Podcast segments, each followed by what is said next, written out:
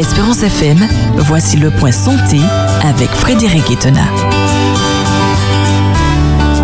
Il est bien là, il est présent, on va le saluer. Bonjour Frédéric. Bonjour Michel, bonjour à tous les auditeurs d'Espérance FM. Comment ça va aujourd'hui? Écoute, ça va, ça va. Très bien. Matin, par la grâce de Dieu, oui. On n'a pas rencontré Oui. ton embouteillage ce matin Non, non, non, non, non. Superbe. Et en ce moment, je sais pas ce qui se passe, mais c'est assez fluide. Oui. Et le soir aussi. Tu vois, parce que bon, en général, euh, on reprend la route vers 16h30, 17h. Oui, oui, tout à fait. Ah ben, en ce moment, je sais pas ce qui se passe, mais c'est très C'est bien comme fluide, oui, C'est très fluide. Ah oui, Ouais. euh, pendant Ouais. tout- effectivement pendant les vacances, euh, c'était bouchonneux, bouchonneux, mais il y avait vraiment beaucoup de voitures. Mhm. Et là maintenant, euh, bon, je sais pas qu'est-ce qui se passe, mais en tout cas c'est fluide. Bon, pourvu que ça dure. Pourvu que ça dure. Oui, oui, oui, Ouais, oui, ouais, c'est pourvu que ça dure. ouais, Ouais, Tout à fait. Alors, Frédéric, on va euh, nous centrer hein, sur euh, la, la mémoire, puisque c'est euh, Joseph Joubert qui dit Il n'appartient qu'à la tête de réfléchir, mais tout le corps a de la mémoire. Wow. C'est Alors, Joseph, euh, Joubert qui le dit. Joseph Joubert. Joubert, Alors, il ouais. redit quoi? Redis-moi ça. Alors, il n'appartient qu'à la tête de réfléchir, Ouais. mais tout le corps a de la mémoire. Tout le corps a, de, la, mémoire. Il ouais. n'appartient qu'à la tête de réfléchir. mais tout le corps, mais tout le a corps de la mémoire. a de la mémoire. Ouais, ça mérite réflexion, Oui, ça, ouais. ce- Ouais. ce- cette déclaration. De Joseph Joubert. Ouais.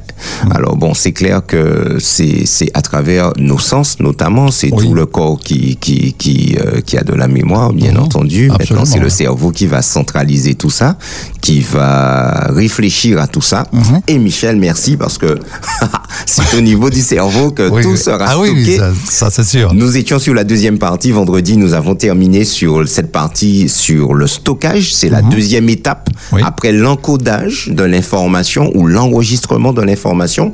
Nous arrivons sur le stockage de l'information et nous avons euh, utilisé cette analogie d'une commode, une commode que nous avons à la maison avec des tiroirs, hein, euh, avec cinq tiroirs. Mhm. Eh ben, c'est ça notre cerveau.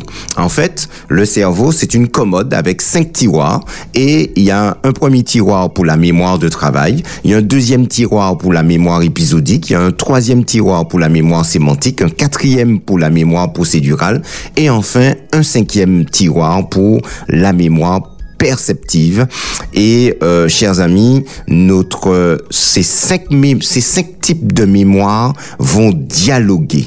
Ils elles vont ils vont être ces cinq types vont être interconnectés et chacun a besoin de l'autre pour fonctionner. Et nous l'avons dit Michel le chef d'orchestre de cette communication c'est l'hippocampe. Une petite structure qui se trouve dans le cerveau et qui participe à la mémorisation durable des faits et des événements et qui euh, va, euh, Michel, ce qui va... euh, alors, comment le verbe, quel verbe utiliser pour ça? Qui va, alors l'hippocampe va participer à la, à la, à- au passage Ouais. de l'information de la mémoire de travail, donc la Ouais. mémoire courte, Mhm. à la mémoire à long terme. C'est ça qu'elle elle coordonne tout cela. Voilà. C'est-à-dire que une information que j'ai euh, euh, euh, euh, là maintenant, elle sera dans ma mémoire de travail, elle va arriver dans l'hippocampe. On, on prend un peu d'avance. On- on- avant, avant Michel, comment comment est-ce qu'on a su le rôle joué par l'hippocampe? L'hippocampe, c'est une zone de carrefour où les informations vont transiter avant d'être dirigées vers les zones où elles seront stockées. Comment a-t-on découvert ça? En 1953, un patient nommé Henri Gustave Molaison, alors on l'a surnommé HM pour aller plus vite, Henri Molaison, HM. Alors en 1953, HM s'est fait retirer l'hippocampe lors d'une opération aux États-Unis pour traiter un problème d'épilepsie. Lorsqu'on lui a enlevé l'hippocampe, son épilepsie a été guérie. Et HM a vécu 55 années supplémentaires en bonne santé. Donc, plus aucune crise d'épilepsie. Cependant, après l'opération, il n'était capable de former des souvenirs que durant quelques minutes. Et en fait, il ne s'en souvenait plus après. Par contre, chers amis, alors, euh, euh, il était incapable, totalement incapable de stocker de façon permanente de nouvelles informations. Par contre, par contre, il se souvenait de tout ce qu'il avait vécu dans le passé avant l'opération Michel. Tous les souvenirs qui étaient stockés dans sa mémoire étaient bien là. Oui. Mais à partir du moment où lui- on lui a enlevé l'hippocampe, il n'a plus été capable, De se souvenir. non, il n'a plus été capable de former de nouveaux souvenirs. Ah, ok, très bien. Les anciens étaient là. Mhm. Mais les nouveaux, eh ben, tout ce qu'il vivait Mhm. ne restait que quelques minutes dans sa mémoire et qu'il perdait par la suite. Ouais. Alors, les quelques minutes où ça restait dans sa mémoire, Michel, eh ben, nous sommes dans la mémoire de travail, Oui. qui est la à mémoire à court terme. Mhm. Et nous avons dit qu'il y a deux types de mémoire. La mémoire à court terme, d'accord? Et la mémoire à long terme. Et c'est dans la mémoire à long terme, Michel, que nous allons retrouver les quatre types de mémoire que sont la mémoire sémantique, la mémoire euh, épisodique, les événements de notre vie. La mémoire sémantique, c'est nos connaissances, les définitions, etc. Euh, la mémoire euh, procédurale, nos habiletés, nos savoir-faire à conduire, apprendre à faire du vélo, etc. Et la mémoire perceptive, qui nous permet, ben, qui vient de nos sens et qui nous permet ben, justement de reconnaître des visages, des silhouettes, etc.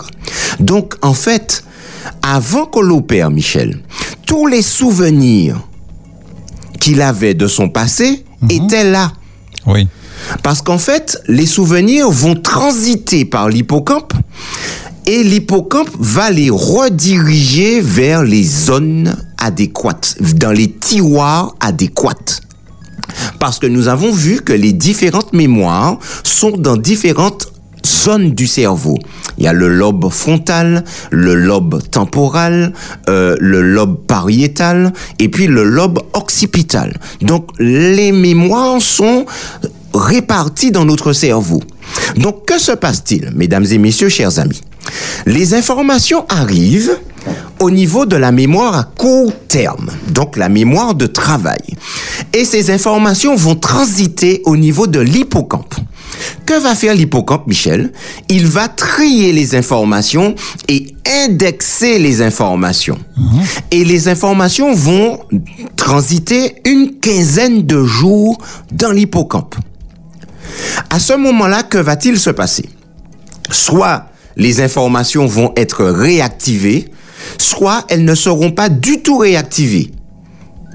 Dans le cas où elles sont réactivées, par exemple, Michel, un enfant qui apprend sa leçon. Ou encore, j'imagine certains auditeurs qui écoutent le point santé, Michel, et qui essayent de retenir les cinq types de mémoire. On l'a entendu aujourd'hui lundi, la personne a pris des notes, et puis elle revient sur ces notes régulièrement pour bien comprendre et bien retenir les cinq types de mémoire. Alors on l'a dit, on a la mémoire de travail, on a la mémoire épisodique, on a la mémoire euh, sémantique, la mémoire procédurale, et puis la mémoire perceptive. Si la personne, dans les 15 jours, eh ben, essaye de se rappeler les types de mémoire, eh ben, elle réactive cette information au niveau de l'hippocampe. Que va faire l'hippocampe à ce moment-là? Eh ben, l'hippocampe, chers amis, va transférer l'information dans la mémoire à long terme. Et cette information de savoir le quels sont les cinq types de mémoire que nous avons, Michel, sera transférée dans la mémoire dite sémantique. Ce sont nos connaissances. Et c'est ainsi que sera consolidée l'information. Par contre, si on ne réactive pas la mémoire, si on a entendu une information, si on a pris des notes concernant une information, si un enfant a été à l'école et qu'il a pris, il a noté un cours ou qu'il a participé à un cours et que dans les 15 jours, il ne réapprend pas son cours, il ne revient pas sur le cours, que va-t-il se passer? Eh ben, il va l'oublier. Et c'est ainsi que, eh ben, on oublie un certain nombre d'informations. Alors, bien entendu, nous, nous n'allons pas réactiver toutes les informations que nous entendons ou que nous voyons. D'accord? Nous, nous allons réactiver celles qui sont importantes pour nous, mais c'est ainsi que se fait ce travail, chers amis, soit de consolidation de l'information qui devient un souvenir qui sera stocké dans la mémoire, ou soit, eh ben, si on ne fait rien pour consolider l'information, eh ben, elle sera Voilà comment ça fonctionne. Et le stockage, Michel, une fois que l'information qui a transité dans l'hippocampe eh ben, est consolidée, l'hippocampe le transfère dans la mémoire sémantique. Mmh. C'est conservé là dans cette région. Et bien entendu, Michel, nous rappelle-toi ce que j'avais raconté concernant cette cette euh, autopsie à laquelle j'avais participé. Quand on ouvre le, on a le cerveau en main et puis qu'on coupe le cerveau, on regarde, on trouve pas la, on trouve pas les souvenirs là. Non. Ce sont des neurones Mhm. qui seront activés et avec des molécules chimiques, des protéines, eh ben vont garder cette information. Et une fois que le cerveau en aura besoin, eh ben nous allons terminer à partir de demain si Dieu veut avec la troisième étape, Michel, le rappel de l'information. Vous vous intéressez à la santé globale? Vous serez servi grâce au Point Santé de Frédéric Étonnard, professionnel de santé. Bonjour Frédéric. Bonjour Michel. Du lundi au vendredi à 7h15, Ah oui. rediffusion à 13h15 et le dimanche à midi D'ici là, chers amis, sentez-vous bien. sur Espérance FM. Alors quelqu'un disait euh, une mauvaise mémoire euh, euh, répétera toujours les mêmes erreurs. Celui qui a une mauvaise mémoire répétera les mêmes, les mêmes Oui. erreurs. ouais. Oui, parce qu'il ne se souvient pas, Ah il oui, ne oui. tire pas le son, il ne, Oui. ben justement, il ne se rappelle pas. Voilà. Il ne Et, se euh, rappelle pas ce qui s'est passé la, fois, la dernière fois. Ne serait-ce pas la mémoire du lièvre, c'est ça? Oui, la mémoire du lièvre. Oui. Alors, je rappelle, euh, Michel, que notre sujet a pour titre euh, une mémoire d'éléphant. Oui, tout à fait, oui, on oui. ne- on Oui. ne le rappelle pas suffisamment. Bien, mais c'est ça, une mémoire d'éléphant. Et voilà, nous allons bientôt arriver sur pas mal de, de- Nous aurons bientôt des conseils, etc. Comment améliorer la mémoire. Il y a des spécialistes que nous allons faire parler également. Il y a des choses très, très, très intéressantes À venir. Mm. savoir et, à, et à découvrir, mais étonnantes également. Très, étonnante, Michel, au sujet euh, de la mémoire. Alors merci déjà parce que j'avais pas encore entendu la petite capsule, là, Michel, euh, la petite promo là du Point Santé euh, qui, qui Oui, que tu as passé juste c'est avant. nouveau, c'est nouveau, oui. alors le directeur m'en avait parlé, mais je ne l'avais pas encore entendu. Donc euh, bon, eh ben, merci, je l'ai entendu pour la première fois. Bah, Et nous problème. continuons donc, Michel, sur cette cette mémoire, cette mémoire qui est extraordinaire. Nous Mhm. nous nous nous nous sommes en train de considérer les trois étapes de la mémorisation, la, de la mémorisation. Mhm. Alors nous avions la première étape qui est l'encodage ou encore l'enregistrement de l'information. Lorsque nous allons enregistrer une nouvelle information, Michel, c'est un des neurones que nous allons qui vont s'activer entre eux, un réseau de neurones qui va s'activer pour enregistrer l'information. Et ça, Michel, tu vois, c'est, on dit ça là comme ça, mais c'est, quelque chose d'extraordinaire. Ouais, tu vois, donc euh, tu fais rentrer une information dans ton cerveau, Mhm. tu la répètes, tu le répètes, tu le répètes, tu le répètes. Eh ben, c'est des neurones qui vont s'activer pour pouvoir retenir l'information. Et puis nous voyons qu'il y a un organe, un- une structure dans le cerveau qui joue un rôle prépondérant dans dans dans la mémorisation, c'est l'hippocampe. Alors, avant de parler de l'hippocampe, nous avons vu qu'il y a plusieurs manières d'enregistrer une information ou d'encoder une information. On peut l'apprendre par cœur. D'accord? Ouais, Apprendre par ouais. cœur, ça veut dire répéter, répéter, répéter, répéter, répéter, répéter. J'ai ça en tête nous. Oui, oui, D'accord? c'est un moyen. Oui. Euh, la répétition, on n'apprend pas forcément par cœur, mais à force de répéter la chose, on finit par le retenir, par la retenir. Oui, tout à fait. Donc c'est Mhm. un moyen de mémorisation. Et puis on a vu l'association.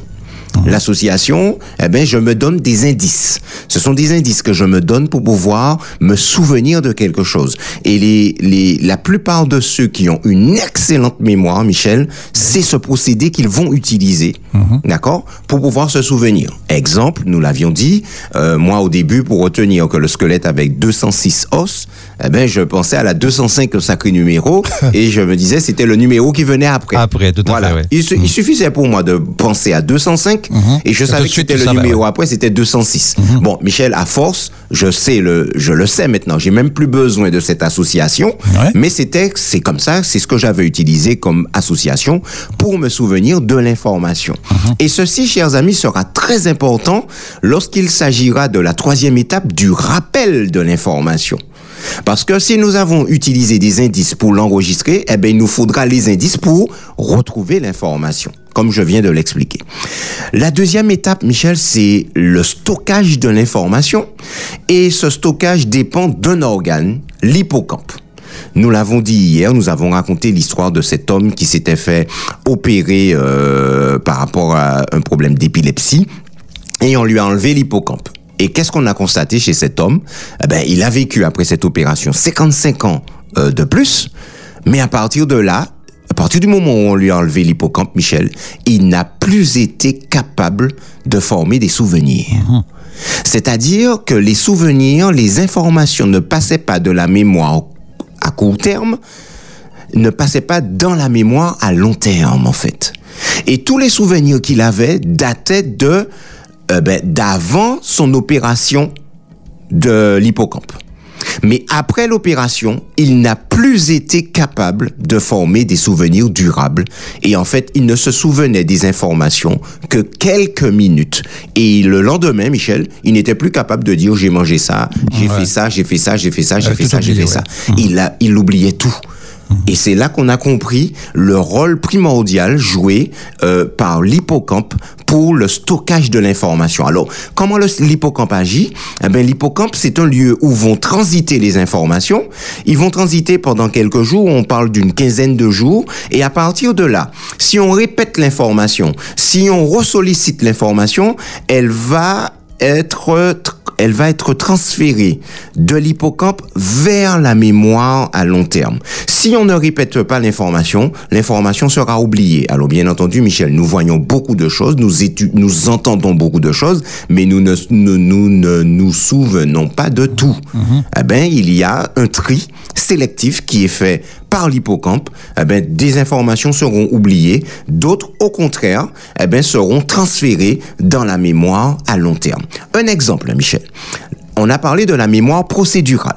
Qu'est-ce que la mémoire procédurale? C'est la mémoire de nos habiletés, c'est la mémoire de nos savoir-faire. Apprendre à faire du vélo, par exemple. Apprendre à conduire. Michel, on apprend à conduire en une seule fois? Non, Mais non pas du tout. on prend des cours. Oui. Il y a les cours de conduite. Donc on voit bien que l'information va arriver. Il y aura le tout premier cours de conduite. L'information va arriver, alors un réseau neuronal va s'activer.